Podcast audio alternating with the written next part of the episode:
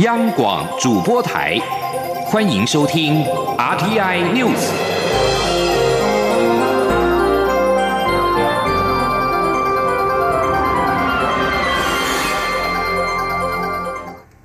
各位好，我是李自立，欢迎收听这一节央广主播台提供给您的 RTI News。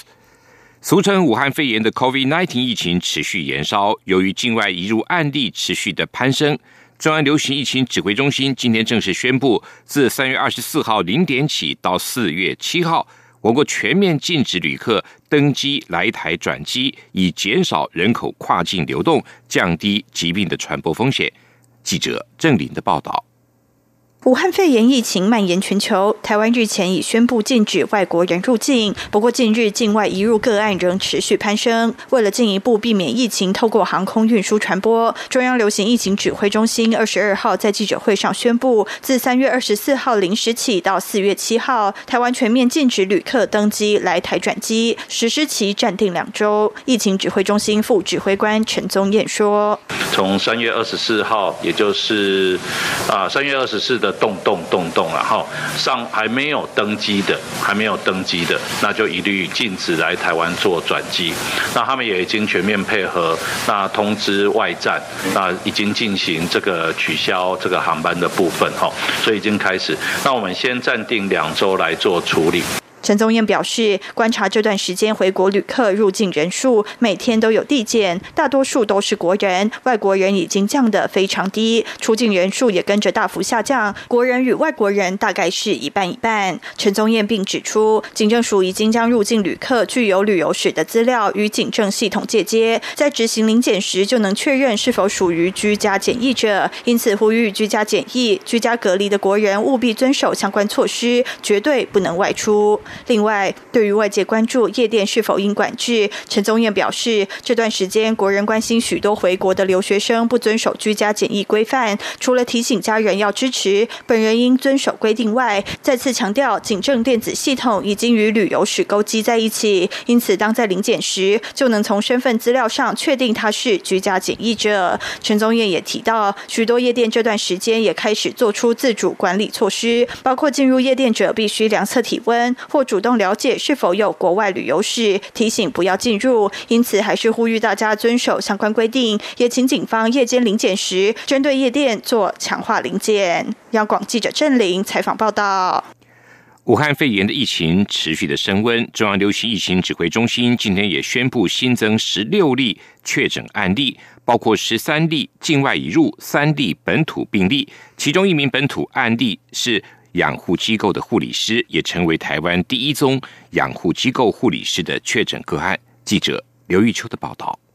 台湾确诊武汉肺炎的案例持续攀升，中央流行疫情指挥中心二十二号公布新增十六例新确诊案例，列为第一五四到一六九案，其中十三例为境外移入，三例本土，有九男七女，年龄介于十多岁到七十多岁。统计全国目前共有一百六十九例确诊案例。值得关注的是，指挥中心公布的三例新本土案例中，其中案一五六为养护机构护理师，成为台湾首宗养护机构确诊案例，引发养护机构恐群聚感染疑虑。指挥中心表示，该案在三月十二号自觉有发烧，但未就医；在十六号就医后返家，二十号再度就医后裁剪，二十二号确诊，已掌握接触史共九十五人。目前已对五十三名住民、二十八名工作人员共八十一人裁剪，都是阴性，其余还在裁剪中。指挥中心指挥官陈世忠指出，由于养护机构内多数年纪较大民众，容易受到病毒伤害。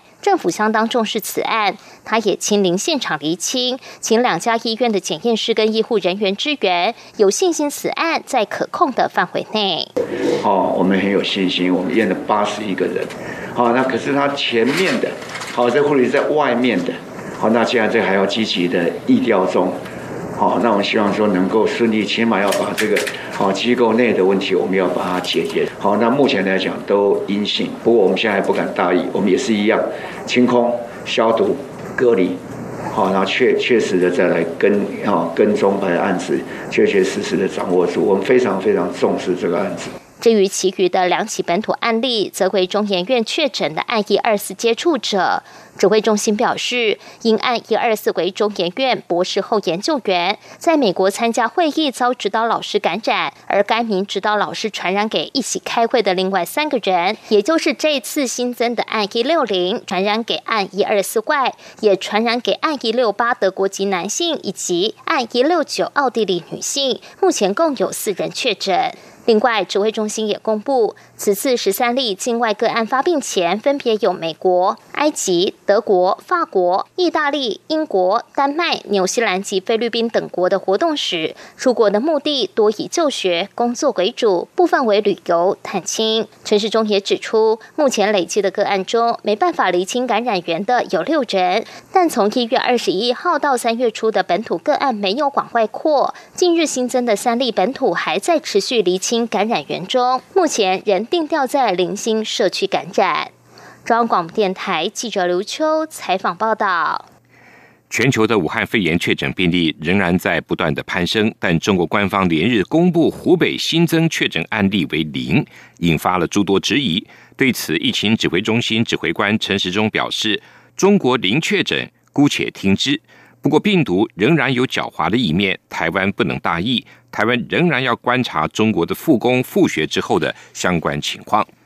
武汉肺炎疫情也在欧美国家延烧，民众期盼政府开放寄送口罩给海外亲人。行政院发言人 Glass Udaka 今天表示，不会不处理，但目前的当务之急是先增加口罩的产量，并优先分配给国内需要的人，防堵国内疫情扩散还是主要考量。Glass 也表示。面对海外民众的需求，行政院也一直在关注，但目前还是会把重点放在国内口罩是否够用。如果国内的防疫不利，恐怕也非多数民众所乐见。先看看产能是否可以加速提升，口罩寄出国一事不会不处理。经济部官员也透露，本周口罩的日均产能已经超过一千一百万片，甚至单日产能一度冲上了一千两百万片。预计四月上旬可以达到日均产能一千三百万片的水准。武汉肺炎持续的延烧，网传台湾赠送日本千万的口罩，外交部今天强调这是不实的讯息。外交部表示，经济部三月六号就已经郑重的澄清，台湾先前经济部核准出口到日本的是防止花粉症的口罩，并非防疫用的医疗口罩。花粉症口罩不在政府的征用范围。外交部指出，正值全国一致对抗武汉肺炎扩散的时刻，在网络上发表不实的讯息，不但对防疫毫无帮助，也可能制造社会上不必要的困扰跟对立。外交部强调，政府会优先提供国内必要的防疫物资，也正在讨论如何协助海外的台湾留学生、友邦国家。如果有相关疑问，可以向相关机关查证，以免触发。武汉肺炎疫情在全球已经大流行。泰国今年新增加一百八十八起的武汉肺炎确诊案例，是单日新增最多，累计达到了五百九十九起。一场六号在曼谷举行的泰拳赛，成为最大群聚感染的来源。目前已经超过百人因为这场拳赛而感染。六号，泰国各地热爱拳击的逾千名的观众齐聚在曼谷的国家伦坡尼拳击场。结果赛后爆发了武汉肺炎的群聚感染。目前泰国至少有超过百人因为这场拳赛而感染武汉肺炎，而感染的人包括了知名演员、陆军将领，还有拳击教练等。泰国当局仍在追查其余的人是否受到感染。泰国卫生部发言人塔维辛表示，其中有许多确诊案例都是处于就业年龄的三十多岁男性。由于六号的泰拳盛世可能导致当天至少五百人感染，因此未来确诊人数可能还会持续的增加。另外，马来西亚武汉肺炎的病例也在飙升，其中八百四十例跟月初的一场清真寺的万人集会有关。大马政府表示，与会者当中仍然有数千人还没有联系上。之后，活动主办单位表示会跟当局合作，让信徒接受裁剪。爆出群聚感染的这一场伊斯兰集会是在马西莱西亚首都吉隆坡附近的清真寺所举办的，时间从二月二十七号到三月一号，为期四天。